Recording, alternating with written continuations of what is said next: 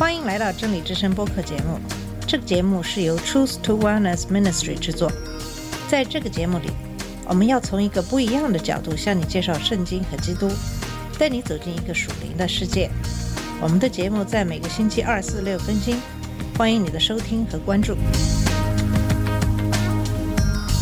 all the colors of the rain 你好，我是马军。在上期节目里，我们讲到了赎罪日和祭牲的一些条例。我们知道赎罪日是以色列民族最重要的一个节日。我想，耶和华让以色列人遵守赎罪日的这个节日，是为了让人们时刻记住我们是罪人，时刻记住我们需要的是神的恩典，才可以得到救赎。利未记的十八章到二十二章介绍的是有关个人行为的条例，在十八章讲述的是性方面的洁净的条例。以色列人刚从充满偶像的国家出来，他们即将进入另一个充满偶像的地方。神帮助他们树立新的习俗，也警告他们必须弃绝异教的习俗。神警告以色列人，到了迦南地后，不可随从当地人的异教习俗。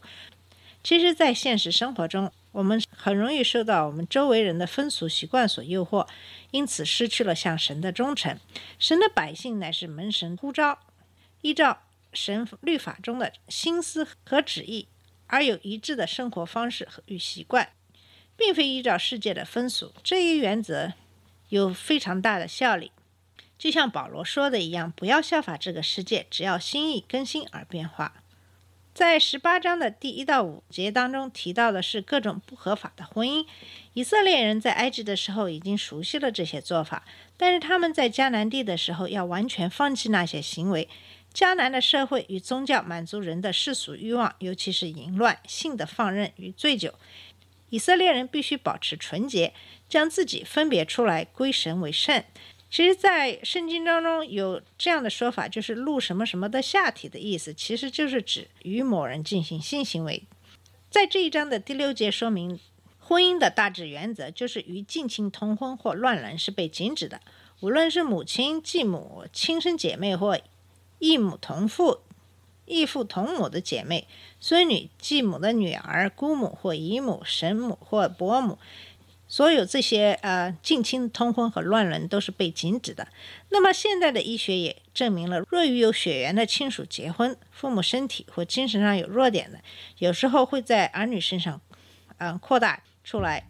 这种现象是可以通过现代的呃基因理论来解释。在那个时候，耶和华已经给以色列人下了这样的一个禁令，就是呃在姻亲之间的通婚。定下这一法则的原因是在创世纪二章二十四节里的“成为一体”，是描述家庭关系的亲密而永久，以至于亲属结婚也被看为乱伦。男人不能娶弟兄的女儿，或弟兄的孙女，或娶妻子的姐妹做他的对头，像哈拿和比利拿的情况那样。在十六章后来，《生命记》的二十五章第五节更正为：一个人若死了而没有儿子，他的兄弟必须娶嫂子为妻。这种婚姻称为叔嫂之婚。与行经期间的女人交合也是被禁止的。同样受到禁止的是使出生婴儿惊火的可怕行为。这种做法有时与敬拜偶像摩洛有关。摩洛是亚摩利人的神，他的像设在新嫩子骨。根据一个传统，在摩洛的铜像背后有一个开口，在开口里烧了火之后，每一个父母要亲手把他们出生的孩子放在摩洛伸开的白热的双手之上。根据这个传统，父母不能表示哀伤，而同时鼓声会响起，使婴儿死在摩洛手上时的哭声不会被听见。现在我们可以看出，这样的一个传统其实是一个非常残忍的一个祭祀的仪式。在十八章的二十二到二十三节，也讲到了同性恋是被禁止的，与兽迎合也是被禁止的。现在我们也可以看出，当耶和华在立法禁止同性恋的时候，可能他已经知道现在艾滋病这种传染病，因此他想设法挽救人类免受其害。这就是为什么他给我们设立这样一个立法的原因。当然，在当今的社会，我们也知道。基督徒对于同性恋婚姻这个问题是非常的反感，这也导致整个现代的美国社会的极度的分裂的一个原因。就在最近，我还看到了在梵蒂冈天主教的教皇公开宣布，他是不会给同性婚姻祝福的。作为基督徒，我们并没有办法要求他们遵守基督教的一些规章制度。当然，这个问题其实并不是在于是不是同性恋合法的问题，而在于他是不是一定要这个社会上所有的别的人都去承认同性恋的合法性以及在道德方面的正确性。接下去的这一章告诉百姓什么可以做，什么不可以做，以及他们为什么不能做那些事情。在这一章讲到了不法与拜偶像。一个人的道德表现是他的神学，是他对神的观念的外显。在迦南人身上，我们可以看出了拜偶像所产生的这些堕落的行为。当以色列民占据了迦南地之后，他们在耶和华的命令下杀了成千上万的迦南人。我们思考过本段所描述的迦南人的道德败坏之后，就能够明白神为什么这样严厉地对待他们了。以上呢就是十八章的内容，关于性方面。洁净的条例，十九章讲述的是日常生活的条例。这些条例是从一开始的第二节“我耶和华你们的神是圣洁的”为基础的。从这个基础上，神又重新给以色列人列出了日常生活的一些条例。这些条例是很多是对十诫的重申。比如第三节讲的是要孝敬父母，是摩西十诫章当中的第五诫；要守神的安息日是第四诫。在第十节讲了不可拜偶像，这是第二诫；在第十一节中讲到不可偷盗、欺骗或说谎，这是第八戒；十二节中讲到指着神的名字起假誓是违法的，这是第三戒等等。那么我们来看看这篇经文的所有对以色列人的日常生活方面的要求。我们下面就把这一章来读一下。耶和华对摩西说：“你小谕以色列全会众说：你们要圣洁，因为我耶和华你们的神是圣洁的。你们个人都当孝敬父母，也要守我的安息日。我是耶和华你们的神，你们不可偏向虚无的神，也不可为自己铸造神像。我是耶和华你们的神。你们献平安祭给耶和华的时候，要献得可蒙悦纳。”这祭物要在献的那一天和第二天吃，若有剩到第三天的，就必用火焚烧。第三天若再吃，这就为可憎物的，必不蒙悦纳。凡吃的人必担当他的罪孽，因为他亵渎了耶和华的圣物。那人必从民中剪除，在你们的地收割庄稼，不可割尽田角，也不可拾取所遗落的，不可摘尽葡萄园的果子。也不可拾取葡萄园所掉的果子，要留给穷人和寄居的。我是耶和华你们的神，你们不可偷盗，不可欺骗，也不可彼此说谎，不可指着我的名起假誓，亵渎你的神的名。我是耶和华，不可欺压你的邻舍，也不可抢夺他的物，雇工人的工价不可在你那里过夜留到早晨，不可咒骂聋子，也不可将绊脚石放在瞎子面前。只要敬畏你的神，我是耶和华。你们施行审判，不可行不义，不可偏袒，不可偏护穷人，也不可重看有势力的人。只要按着公义审判你的邻舍，不可在民中往来搬弄是非，也不可与邻舍为敌，置之于死。我是耶和华。不可心里恨你的弟兄，总要指摘你的邻舍，免得因他担罪。不可报仇，也不可埋怨你本国的子民。却要爱人如己。我是耶和华，你们要守我的律例，不可叫你的牲畜与异类配合，不可用两样掺杂的种种你的地，也不可用两样掺杂的料做衣服穿在身上。婢女许配了丈夫，还没有被赎得释放，人若与他行淫，二人要受到刑罚，却不把他们致死，因为婢女还没有得到自由。那人要把。赎千祭，也就是一只公羊牵到会幕门口，耶和华面前，祭司要用赎千祭的羊在耶和华面前赎他所犯的罪，他的罪就闭门赦免。你们到了江南地，栽种各样结果子的树木，就要以所结的果子如未受割礼的一样，三年之久。你们要以这些果子如未受割礼的，是不可吃的。但第四年所结的果子，全要成为圣。用以赞美耶和华，第五年，你们要吃那树上的果子，好叫树给你们结果子更多。我是耶和华你们的神。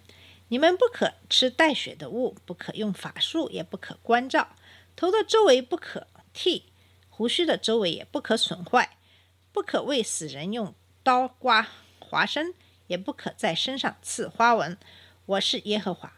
不可辱没你的女儿，使她为娼妓，恐怕地上的人专向淫乱，地就满了大恶。你们要守我的安息日，进我的圣所。我是耶和华。不可偏向那些交鬼的和行巫术的，不可求问他们，以致被他们玷污了。我是耶和华你们的神。在白发的人面前，你要站起来，也要尊敬老人，又要敬畏你的神。我是耶和华。若有外人在你的国中和你同居，就不可欺负他。和你同居的外人，你们要看他如本地人一样，并要爱他如己。因为你们在埃及地也做过寄居的，我是耶和华你们的神。你们施行审判，不可行不义，在尺秤升斗上也是如此，要用公道天平、公道砝码、公道升斗、公道秤。我是耶和华你们的神，曾把你们从埃及地领出来，你们要尽守遵行我一切的律例典章。我是耶和华。这就是十九章的内容。从这章的经文，我们可以看出，耶和华对以色列人的要求真是事无巨细。可见耶和华他对民的关心，希望他的民能够按照他的要求去做。因为如果按照神的要求去做，我们一定都可以达到内心的平静。在利未记的二十章说明了十八章和十九章所列出的治罪行的惩罚。人若是儿女金火献给摩洛，就必须用石头打死。本地人若不把他杀死，神就会把他和他的家毁灭。将儿女献给假神为祭，是古代异教的重要习俗。以色列的邻国亚门人将儿女献给民族的神摩洛，作为宗教中的钥匙，以为是献上的最大的礼物，可击子辟邪或安抚愤怒之神。神对这事讲得很清楚，是可憎的事，应严格的禁止。无论在旧约或新约时代，神的本性都显明，他绝不愿意献人为祭。凡求问交鬼的和行巫术的，必须将他治死；交鬼的与行巫术的都应当被铲除，因为他们的信息不是来自神，不但预测是虚假的、不可信的，而且与邪灵相交亦极其危险。人若与做母亲的及其女儿行淫违法的，三方都要用火焚烧。人类若与动物迎合，那是一样重罪。人与兽都要被杀。与姐妹或同父异母、同母异父姐妹交合，或与行经期间的妇人同房，都要被致死。与姨母或姑母交合的人，必须受到审判，二人必担当自己的罪孽。有些人认为这里的意思是他们会无子女而终。就像第二十节说的那样，与伯父之妻同房，或二十一节那样娶弟兄之妻的人一样。第二十一节只是当弟兄活着的时候才适用。倘若弟兄死了而没有儿子延续他的名字，那人便要娶兄长的寡妇，而第一个儿子要留在死兄的名下。这等婚姻被称为叔嫂之婚。神心里所渴望的是有一群圣洁的民。是从外邦人令人厌恶的事物中分别出来的，可以享受应许之地的祝福。交鬼的或行巫术的，都要用石头被打死。以上的呢，就是立位记二十章的内容，列出了十八章和十九章所列之罪行的惩罚。好了，我们今天的节目就到这里，在下一期的节目里，我们会继续给你讲述立位记。二十一章到二十三章的内容，谢谢你的收听，我们下次节目再见。这里是真理之声播客节目，真理之声是 Truth to Wellness Ministry 旗下的一个节目，由 Truth to Wellness Ministry 制作和播出。如果你有什么想跟我们分享，请给我们发电子邮件，我们的邮箱地址是 truth to wellness at gmail dot com。你也可以直接去我们的网站 www dot truth to wellness dot com 浏览更多的信息。下次节目再见。All colors of the rain.